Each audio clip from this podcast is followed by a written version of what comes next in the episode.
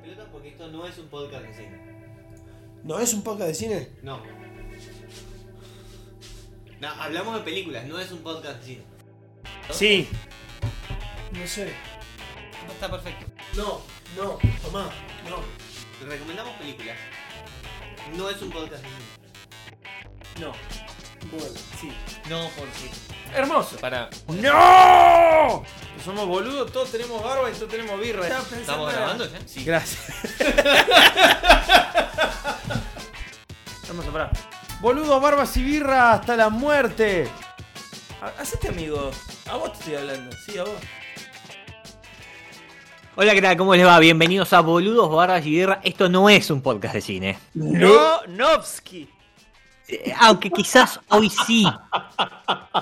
Bueno, Aunque quizás hoy, hoy sí sea eh, un podcast de cine porque eh, hoy vamos a estar hablando de, un- de una película particular para nuestra selección en general de filmes que hacemos eh, de clase B, clase C, clase Z. eh, que hacemos para eh, nuestro podcast, porque vamos a estar hablando de una película del año 2017, ¿no? Si no me equivoco. Sí, 2017. Death, 2017, Death of Stalin. Gerbo, Franco y Ezequiel aquí para charlar con ustedes. ¿Cómo les va? Muy bien.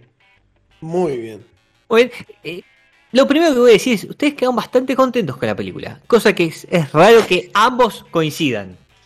Sí, Sí. Es, es cierto. Eso es mu- muy cierto. No, no me acuerdo si con Raver coincidimos también. Pero. Sí, puede ser, si en Robert nos gustó todo. A mí, Y- sí, me parece que nos gustó a todos ahí. Y Dick Long también. Eh, Dick Long Ah, fue otra película rara para el podcast, pero en realidad no, nos, co- nos conmovió su nombre. Sí, sí. Y, y- Nos comimos un chasco. Por el nombre. Nos comimos un chasco. y- y- y avanzamos y después nos causó mucha gracia el soundtrack, ¿no? Eh, que para justificar que eran todos rednecks sonaba solamente new metal cristiano, eh, lo cual fue muy gracioso. Eh, sí, eh, pero Hace en este caso, sí, sí, sí, eso fue el año pasado, el principio de la Sí, pandemia. boludo.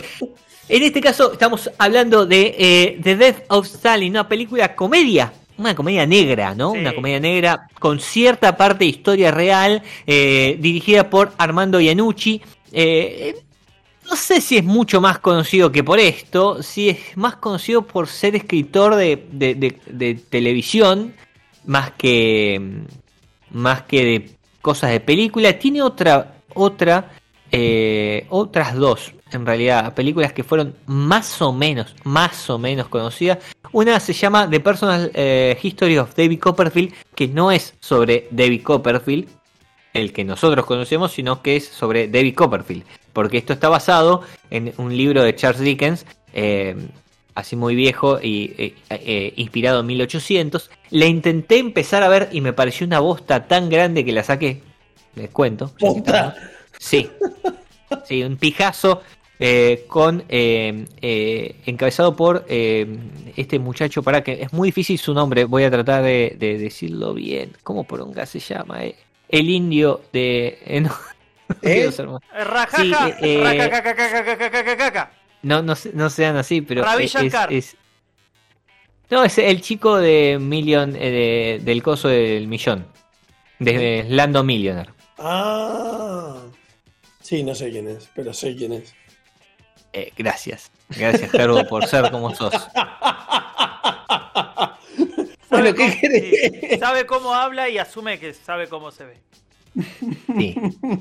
claro. Dev Patel. Ah, está, no, no, no, me- no me salía. Dev Patel. Eh, es, es un bajón. Y después tiene otra película eh, que creo que para mí esta es un poco mejor. Eh, es eh, policial, medio satírico de humor, que se llama eh, eh, In the Loop con Peter Capaldi. Con Capaldi. Sí, sí, Peter Capaldi, eh, amado por dos integrantes de este tercio, eh, porque es Doctor Who, ¿no? De Peter Capaldi. Sí, a Y mí me chupan huevo, no es que lo odio. O sea, No, claro, si vos es, es- es, eh, irrelevante para vos, y en Claro. cambio para, no- pa- para mí es uno, es, digamos, junto con David Tennant, es uno de mis doctores preferidos. Me parece como doctores, eh, ha sido bueno, no sus temporadas, pero sí él como el personaje. No importa, nos estamos yendo de tema, porque hoy no. estamos hablando de la muerte de Stalin. Gran tópico. Stalin. Gran tópico para abordar. ¿Se la murió muerte de así? Stalin. La pregunta es, ¿se murió así? Más hizo- o menos, presente. La respuesta es más o menos. no está tan errada la película. Está satirizado lo que pasa. Seguro, no está tan eso- fuera de la realidad. Es una, es una comedia, ¿no? Es una comedia Es una comedia negra. dramática, claro. Pero digo, pero, pero ¿sabés cómo fue? O sea, vos, vos claramente tenés algún tipo de, de- de cariño por, por la, la madre Rusia. Sí, Eh, me parece, que le íbamos a, a- a adentrarnos a medida que vayamos hablando de la película y qué es lo que yo opino. Listo. De la película. Claro, me interesa, para mí me interesa. Que, se- que no se note que no hicimos producción. Por favor. No, nunca hacemos producción, digamos. ¿Qué es eso? No, no, pero eh, a ver, en lo que podemos decir de la película es que eh, Es una película. Pr- Primero es una película, y, y volvamos si querés a esto que, que ya estábamos ah, ah, señalando desde que empezó este capítulo. La realidad es que es una película muchísimo mejor hecha y muchísimo más seria, mu- muchísimo mejor filmada, muchísimo mejor actuada que la gran mayoría de las que vemos. Sí. ¿Sí? Sí. Sí, Eh, hemos visto, hemos visto, sí, eh, no es una superproducción, pero es una película en serio, es una película, es un film, es, es- es película. algo, algo que alguien puede llamar séptimo arte. Digo, Está hemos visto Steve super- Buscemi. está Steve Buscemi, no, el, el cast es enorme, el cast es enorme. Pero, a ver, hemos visto superproducciones, porque Highlander es una superproducción llena de torta de guita para cuando se hizo en su momento, más allá que sea una bosta. Ganadora Digo, del premio a la mejor película del mundo.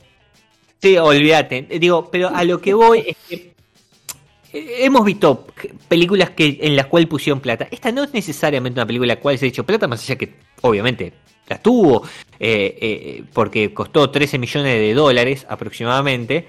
Em, pero la realidad es que eh, va más por los el elenco. Va más por el elenco, va más por la gente que participa que por otra cosa. Realmente es, eh, y lo dijimos ayer mientras la vimos, es prácticamente una obra de teatro. Sí, es cierto, es cierto. ¿Por qué? Porque son los mismos cinco o seis actores en diferentes escenas, en diferentes escenarios. Sí, sí, va eh, cambiando y, el la y la relación entre ellos. Eh, De eso va la película. La muerte de Stalin es casi anecdótica. ¿No? Claro, sí. Es, Es como, es como la excusa. Es el el detonante. Sí. Es el detonante. La película es la muerte de Stalin y en realidad es lo que pasa con la muerte de Stalin, no necesariamente la muerte de, de- de el, el dictador ruso. Porque eh, en parte es esto. Y, y la, y la realidad es que la, la historia, lo que hace, lo bueno de la historia es la relación entre el comité soviético, el comité de la República Socialista Soviética, es decir, los altos mandos rusos y su pelea por suplirlo, por ver quién ocupaba ese lugar. Eh, y todo en una forma satírica, Sí, ¿no? sí, Digamos. Hay, hay, todo, hay todo como una especie de, de- de diálogo implícito entre ellos de este, yo quiero, yo canté PRI, pero no soy traidor. Entonces te están todo el tiempo pisándose a sí mismo, como diciendo, bueno, yo creo que debería ser el sucesor, pero siempre por la voluntad popular, ¿no? Vamos a hacer este. No, por- Y, y- Claro. y es- y es todo, todo el tiempo es como que están. Es lo que Stalin quería. Sí, sí, tal cual. Lo- eh, y, eh, y aparte es lo que el pueblo merece. Y, y, Sí. y- y aparte lo vamos a hacer si todos estamos de acuerdo, pero tengo que ser yo. Pero, pero encima, fíjate cómo le endulzan, le endulzan el oído este, a, a Jeffrey Tambor, este, que es el, el Gil, a ver quién lo termina de convencer para ter- terminar manejándolo desde atrás como el títere de turno, digamos, pero sin poder real. Sí. Bueno, ahí está. Lo nombraste a Jeffrey Tambor y empecemos a contar porque quiénes son los que discuten la sucesión de Stalin, porque sin espolear nada, la película se basa en eso. ¿sí? Siempre Se basa en la discusión. Hoy no spoileamos. Se muere No, hoy- Stalin. Sí, sí, bueno, se muere Stalin de, de- de prácticamente un bobazo, ¿no? Digamos, es eso, le dio un bobazo y, y punto, nada. Eh, eh, eh, eh, quisieron salvarlo, no pudieron, se meó encima y pum, ya. El chiste de que se meó encima lo hacen varias veces.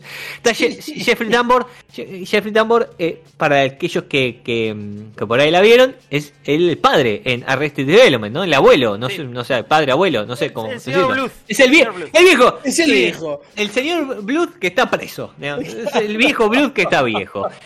Eh, eh, a ver, gente, gente conocida también. Bueno, Steve Buscemi lo nombramos. Eh, Lo nombramos Steve Buscemi. Hace, tiene un papel eh, más que importante porque es eh, Nikita Khrushchev, que eh, para la historia rusa va a ser después el que efectivamente lo suplanta en la historia. No lo llegamos a ver eso nosotros.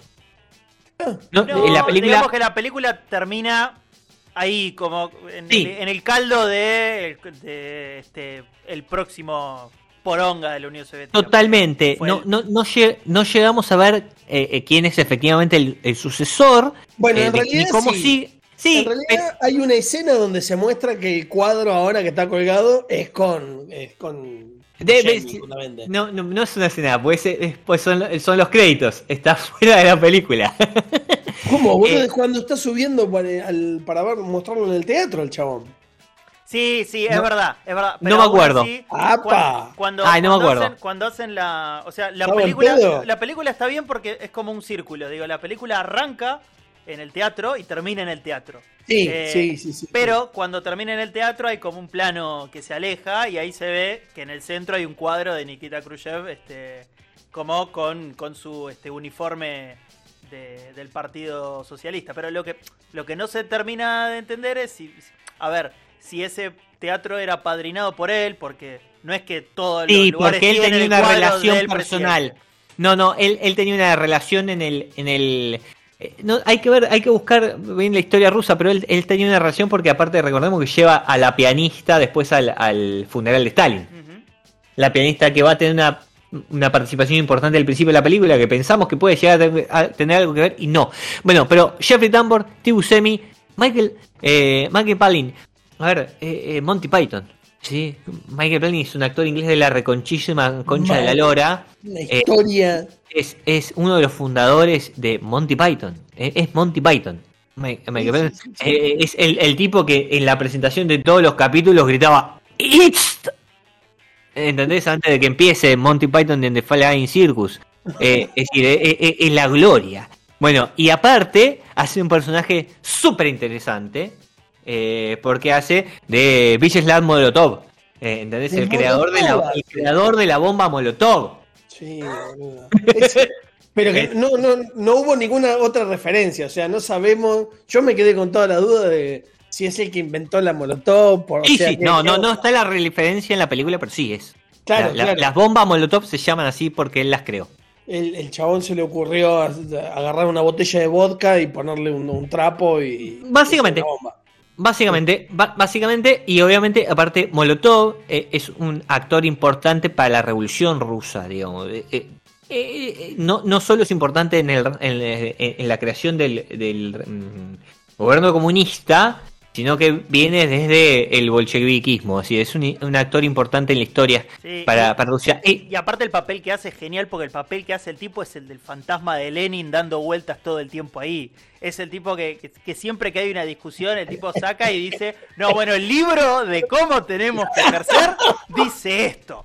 Y el tipo, él y es, el parte, tipo es él es parte del partido, claro, es que él es parte del partido real y, y quizás, a ver, es una de las cosas muy interesantes que tiene la película, es que los personajes, más allá de la caracterización y la eh, cara- eh, que están, cara- em, eh, digamos, ridiculizados, un poco hechos Están caricatura, Están, están como están Exactamente. están, eh, está bastante bien a lo que representaban dentro de todo, a, a lo que representaban dentro de la de la organización, ¿no? De lo que representaban dentro del gobierno, digo, y, y- y del Consejo del Partido Comunista, porque Simon Russell Bill, eh, que es el que hace de Beria, ¿eh? de eh, Lebrent y Beria, era un hijo de puta Beria.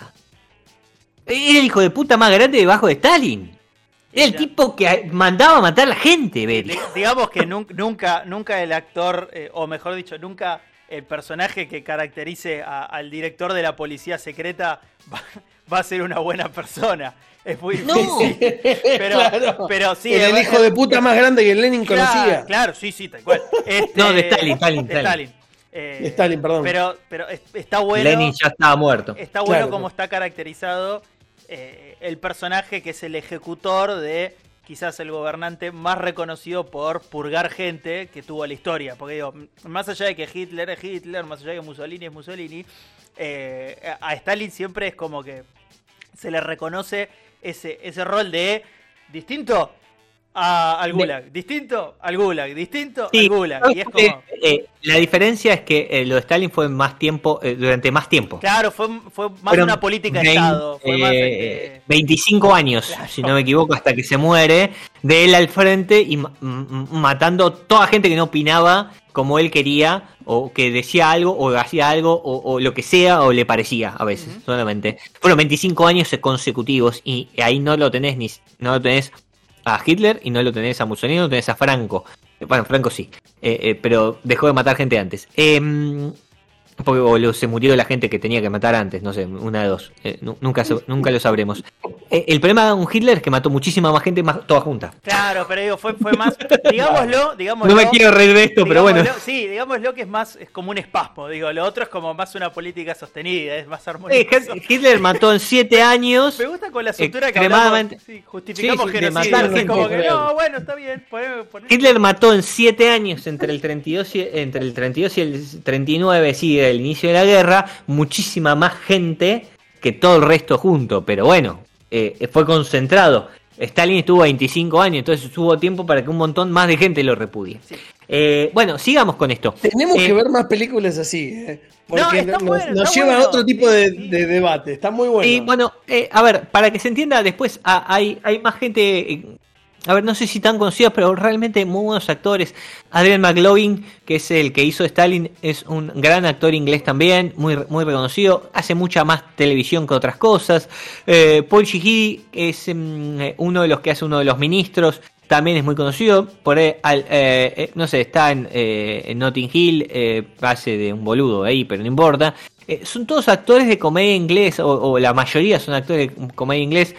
Paul eh, Whitehouse eh, es otro de los que hace de los otros ministros, que la verdad no me acuerdo de todos los nombres, pero es un tipo que está ah, en varias películas, por ejemplo, trabajó mucho con em, eh, el eh, amigo, uy, se me fue de la cabeza este director, Tim Burton. Trabajó mucho con Tim Burton, estuvo en Alicia en el País de las Maravillas, en Alicia atrás del espejo, estuvo en El cadáver de mi novia haciendo voces, em, y Dermot Crowley, también muy conocido, alguno por ahí lo conozca por la serie Luther, eh, y si no, por ahí eh, lo pueden conocer, sí, porque es en el, eh, el regreso del Jedi, el general Mandin en la Guerra de las Galaxias.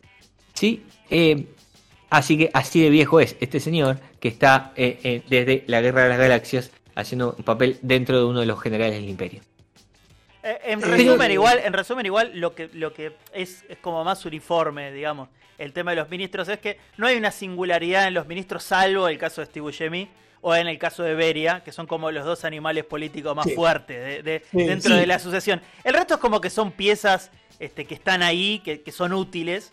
Pero digo, La pelea es entre Steve Buscemi y eh, que es eh, Nikita Khrushchev y Beria. Que son los dos que, Sí. que- que Claro. más interactúan al principio y son los dos que más desconfían uno del otro. Y lo gracioso de la, de la película es como, si querés un poco con la visión medio este, occidentalista de, de- de los gobiernos totalitarios y en particular en este caso de la Unión Soviética, que este, es como que eh, se, se echan en cara responsabilidades y se justifican diciendo, no, pero es lo que dijo el jefe. Vos sabés que Claro. yo firmé esto, pero es lo que dijo el jefe, vos sabés que yo no podía decir otra cosa. Este, y, y todo Bueno, el es tiempo es como que- hay desconfianza, pero al mismo tiempo se entienden. Y, y- y es como, bueno, está bien, pero yo soy- hago las cosas así, pero, pero bueno, pero podemos hacerlo de otra forma. Pero ojo que si hubiera estado el jefe no lo hacía así. A ver, hay, hay más actores, hay, hay- esto insistimos, es una obra de teatro, hay muchísimos actores conocidos en, en papeles más chicos, pero hay otro que tiene un papel fundamental, quizás eh, un poco más sobre el final de la película, que es Jason Isaacs. Eh, Jason Isaacs es un, actor también bastante conocido, sobre todo en, en los últimos años, que, a ver, eh, no sé, es, es tan conocido al punto de que fue Lucius Malfoy en las de Harry Potter, ¿sí? Eh. Jason- sí, claro, Jason Isaacs. Em, eh, Sí, hace- güey. ah, tiene un papel tiene un papel muy importante en la película más allá que está menos tiempo en pantalla que los demás porque hace de eh, el Phil Martian Sukov que es el jefe del ejército rojo Eh, y es el que efectivamente Gran personaje. es un gran personaje, gran personaje y es el que efectivamente termina deponiendo al gobierno, eh, a- en realidad no, termina deponiendo a Beria para que Nikita Khrushchev eh, asuma. Un dato, para aquellos que lo vieron, la primera escena, eh, un dato que ayer nos reíamos mientras la veíamos, son muy buenas las presentaciones de cada uno de los personajes Sí. en la película, cuando aparecen, el, el tiempo que le dan, la forma que tienen, la cámara lenta. Muy, eh, muy Ocean's Eleven. es bastante Ocean's Eleven en ese sentido. El- le ponen el nombre abajo y te aclaran quién es. Y, y aparte están todos, cada vez que lo presentan, haciendo algo que los va a caracterizar. Y en este caso, en el caso de, de- de Jason Isaacs, que es eh, Sukov, em, se saca el saco, el sobre todo, se saca el sobre todo que tiene y muestra su 40.000 medallas, sí. 140.000 medallas. Un dato. Un dato de, de, eh, de- de- de color de, la película. Al director le pareció que eran tantas las medallas que en la realidad Zukov tenía en el funeral de, de, de Stalin que tuvo que ponerle menos para que sea creíble. Me está jodiendo. No. El chabón dijo, es, es físicamente imposible que haya tenido tantas puestas.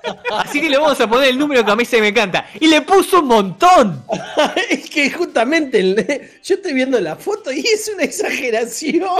Y tiene todo el pecho lleno de medallas hasta el ombligo. No, es ridículo. Y fue- e- eran menos medallas de la que tenía su cop puesta en el funeral de Stalin real. Mierda. Era un Eh. héroe de guerra posta, chao. El, no, el jefe del ejército rojo. ¿Y qué es lo que dice él? En su mejor frase de la película. No me acuerdo. Me llevé puesto a Hitler y los eh, y Alemania. ¿Querés que Beria me va a parar? Es una masa ese persona. Es una masa. Obviamente todo esto es gracioso entre comillas. Porque entre comillas pasó. Sí, Eso es lo genial de todo. Es que hay cierta, sí. hay cierta sátira, pero lo importante es que pasó. O sea, la, inter- pasó. la interna es lo que está Claro. exagerado, si querés. O, o si querés es el, el diálogo chico, el, el- el- el detalle minucioso en la interna. Pero la interna pasó. Y la interna tuvo Claro. a, a todo el gabinete, A ver, básicamente. a de grandes rasgos, Peleándose por el a- cadáver. Claro, a grandes rasgos, si mañana vos te preguntas, che, ¿sabes cómo fue la muerte de Stalin y cómo se eh, el gobierno eligió un sucesor para seguir en el, co- en el comunismo? Vos podés contar la historia de esta película que no va a estar desacertada. Le- No vas a poder hacer alguno de los chistes como por ejemplo que mm, Beria se cogía menores, ¿me entendés? Digo, y, y el- Terrible, que hagan chistes de eso. Hacen chiste con eso. Eh, la película tiene un humor muy negro. Muy negro que muy negro. hay gente que no por ahí no va a entender el humor y no le va a gustar. A mí me gusta Pero- mucho, hay, hay escenas recurrentes de, de los pasillos de los gulags, que son fantásticas. Que son gente muriéndose. están- claro, no, no, pero están, están un diálogo- perdón, están lo dije mal.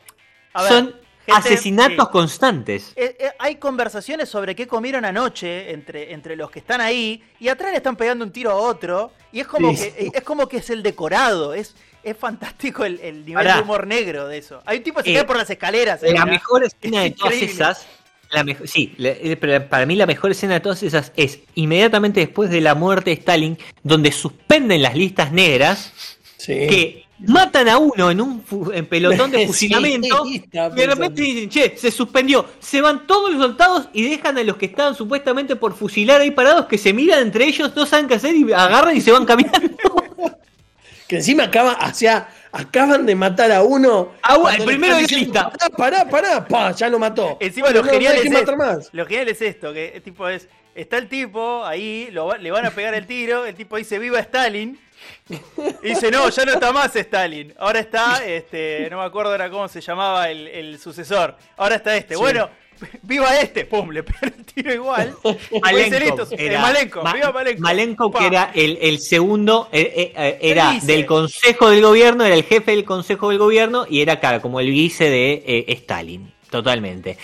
Eh, eh, ha- hay un montón de escenas que, que la película las logra ser graciosas que no son graciosas. Cuando se muere Stalin, viene eh, el servicio secreto y mata a todo el personal de la casa donde vivía Stalin.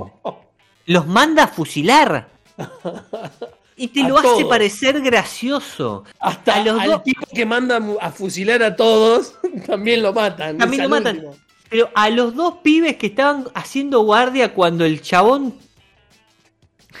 Sí, sí, los mandan, los mandan a decir, bueno, chicos, bueno, muy bien, buen guardias servicio. frente a la puerta. Los que los matan. Es decir, y todo eso lo hacen parecer gracioso. Sí, sí, Está- sí, sí. eh, les recordamos que estamos hablando de Death of. Stalin, la película de 2017 dirigida por eh, Armando Iannucci, que tiene otras películas para ver, ya las recomendamos, escuchen el podcast, está muy buena. Eh, y obviamente eh, todo esto eh, es, en- y nos estamos discutiendo más de comunismo que otra cosa. Sí. Eh, sí, sí. Bueno, De- pero de hecho, vos, no- vos sos nos un vamos a la- fanático. sí, casi nos vamos a las manos cuando termina la película. Eso fue ayer. Dos, dos, bueno, pero antes de llevar a ese punto que es el más interesante de todos. Un punto que yo sí quiero marcar porque lo dije ayer y no quiero dejar de pasarlo. Eh, pues lo- Estás la- la- rompiendo la ilusión. O sea, les estás. Ya Ah, sí. habilitaste. y no eh, estamos grabando el mismo día que primera lo vez que no lo, no lo hacemos apenas terminamos. ¿Por qué haces eso? Porque, perdón, fue sin querer. Creo que Franco dijo ayer y yo me confundí. No. Sí, sí, no, todo, no, no, importa. Hijo de puta, Eh. lo dijiste vos. Lo dije yo Ayer, primero, no ayer ayer tiraste un spoiler mientras estábamos viendo la película y dijiste, bueno, no sé si los spoileo, pero yo ya me spoileé, así que se los spoileo a ustedes. Pumba, Sí, pasó esto. eso es cierto, eso es cierto. Y les dije quién quedaba en el gobierno. Eh, pero la película, eh, y yo es algo que, que realmente lo pienso, está hablada en inglés.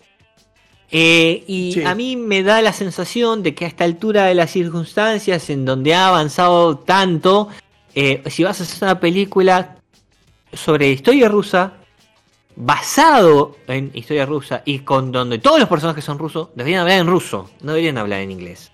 Y entiendo que por ahí es medio raro lo que digo, pero la verdad que me, me rompe un poco las bolas que, que estén todos eh, eh, en, hablando en, en inglés. Así todo, eh, también es cierto que es, es eso preferible a que hablen con acento ruso.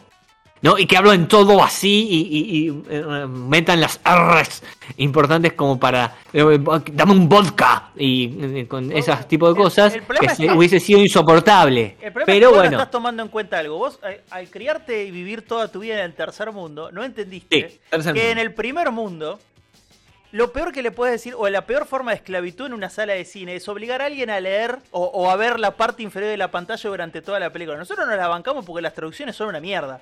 Pero los españoles no te lo hacen ni en pedo.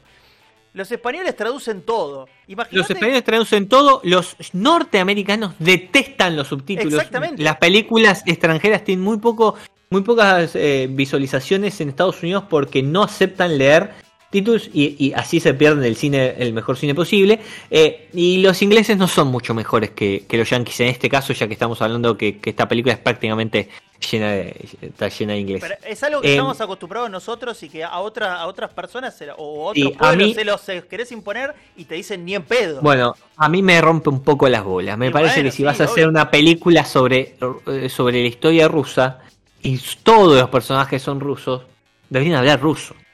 ¿Qué sé yo? Me parece. Pero bueno, no importa, es un dato menor. El dato también, y más interesante que todo es esto, es que el director, Enucci, eh, les dio una orden a, a los actores, y con esto retomamos el tema de que esto era una obra, parecía una obra de teatro más larga, ¿no? Donde están siempre los mismos cinco o seis personajes principales en escena charlando entre ellos Claro. que les dijo que por favor no hagan, no traten de imitar el acento ruso para hablar en inglés. Porque él cre- creía que de esa forma iban a estar muy preocupados por tratar de estar hablando con acento y no prestarle atención a las líneas que efectivamente decían. Entonces les pido que hablen de forma normal en inglés y que se preocupen más por darle la tónica de su personaje para la improvisación a, la, a que le pongan un acento. Y la verdad es que eso sí resulta. La película es muy natural. Sí, en ningún momento está forzada. De es hecho- muy natural todo. De hecho, mucho de lo que tiene que ver la parte del teatro, y, y acá lo meto a Gerbo en el loop, si querés, Eh. que es la persona que, que acá más experiencia tiene con el teatro en sí, es que lo personificó cárnicamente.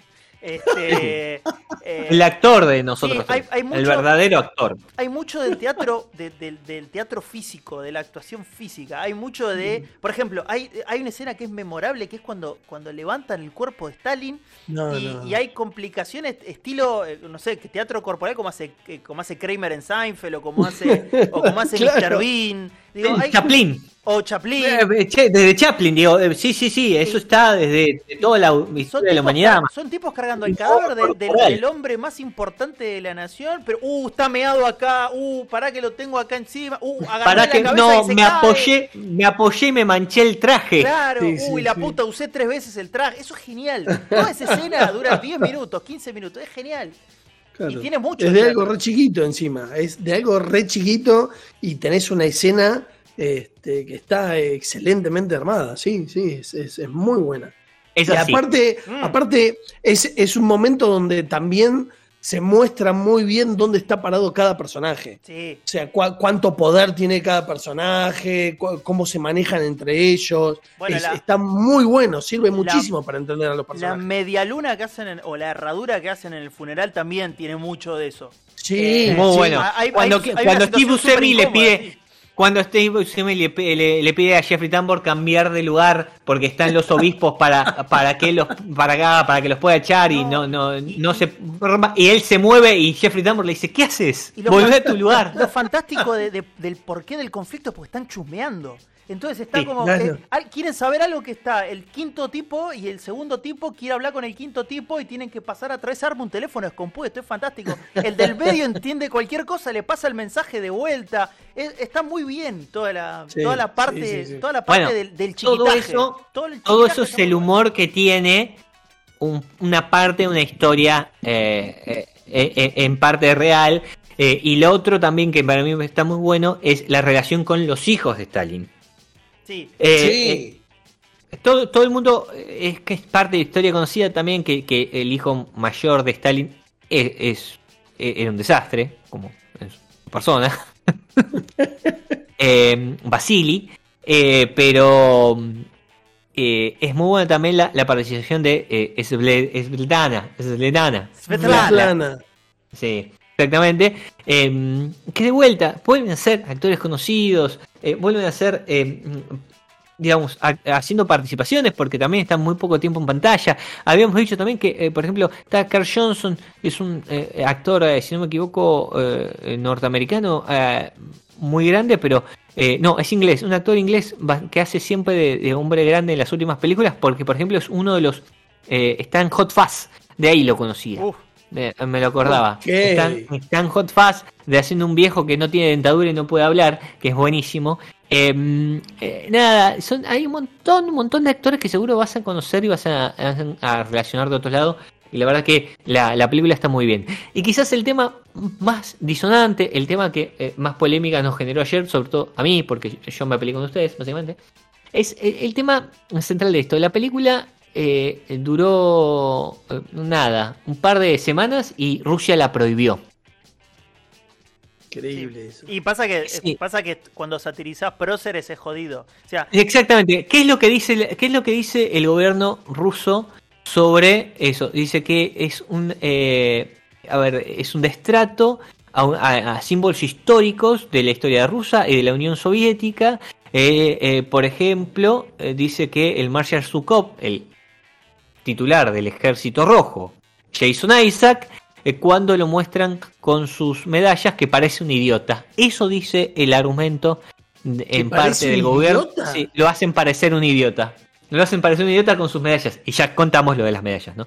Eh, Sí, bueno, bueno. tiene, claro. tiene un poco, tiene un poco también que ver con la percepción paranoica este, que solían, que suelen tener y que suelen, que solían Y tener en su la- momento también. La, también es cierto que la película salió justo en, en el 75 aniversario de la batalla de Stalingrado, eh, que hubo una...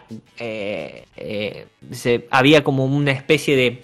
Bueno, de, de- de conmemoración a, a, entre comillas, los héroes de la guerra de la Segunda Guerra Mundial, eh, de los veteranos de la Segunda Guerra Mundial, había como un homenaje, y, y entonces, nada, parte de prohibirla fue porque justo cayó en medio de un aniversario que eh, los europeos tienen muchos recuerdos, para nosotros es algo muy lejano la Segunda Guerra Mundial, pero para los europeos es sumamente importante. Todos los países en general que participaron de la guerra tienen fechas donde recuerdan eh, eh, hechos puntuales y en este caso tenemos la, la batalla de Stalingrado del 2 de febrero y obviamente semanas antes, el 23 de junio, lo prohibieron la película en Rusia. Y aparte, Sí. aparte Gerbo, que es nuestro, nuestro eh, integrante más longevo, vivió su infancia con el terror del botón rojo encima, para colmo. Parte sí, estaba, parte Gerbo yo estaba no. escondido abajo de la cama esperando el, el holocausto nuclear, digo. Eh, eh, que también tiene que ver un poco con eso. Yo les recomiendo, si pueden, véanse Deutschland 83, creo que se llama, que es una, una, una serie basada en una novela este, acerca de las dos Alemanias y de toda la tensión del botón rojo en plena Europa, en donde básicamente estaban todos cagados en las patas porque este, se pudría algo entre Occidente y Oriente y cagaban todo lo que estaba en el medio. Este, y, también hay, hay un poco de eso que a nosotros también nos pasó recontra de largo. O sea, lo que más nos llegó a, a los que Claro. por ahí vivieron esa época, no sé, son la naranja, las naranjas tóxicas de Chernobyl, que son la boludece que decían. Que decían, sí, ve, acá viene la papa de Chernobyl, se van a morir Y todos". lo que, lo que más nos llegó fueron nazis de esa época. Sí, en bueno, no, sí, sí, sí, por eso digo, pero en, en torno, en, en torno a la Nazis, discusión en- nazis- nazis en bipolar. Bariloche y, y en Córdoba, digamos. Y en- Eso fue lo que más nos sí, llegó. Y en Villa Gesell, no te olvides de Villa Y en Villa, obvio, no me quiero olvidar de Villa Gesell.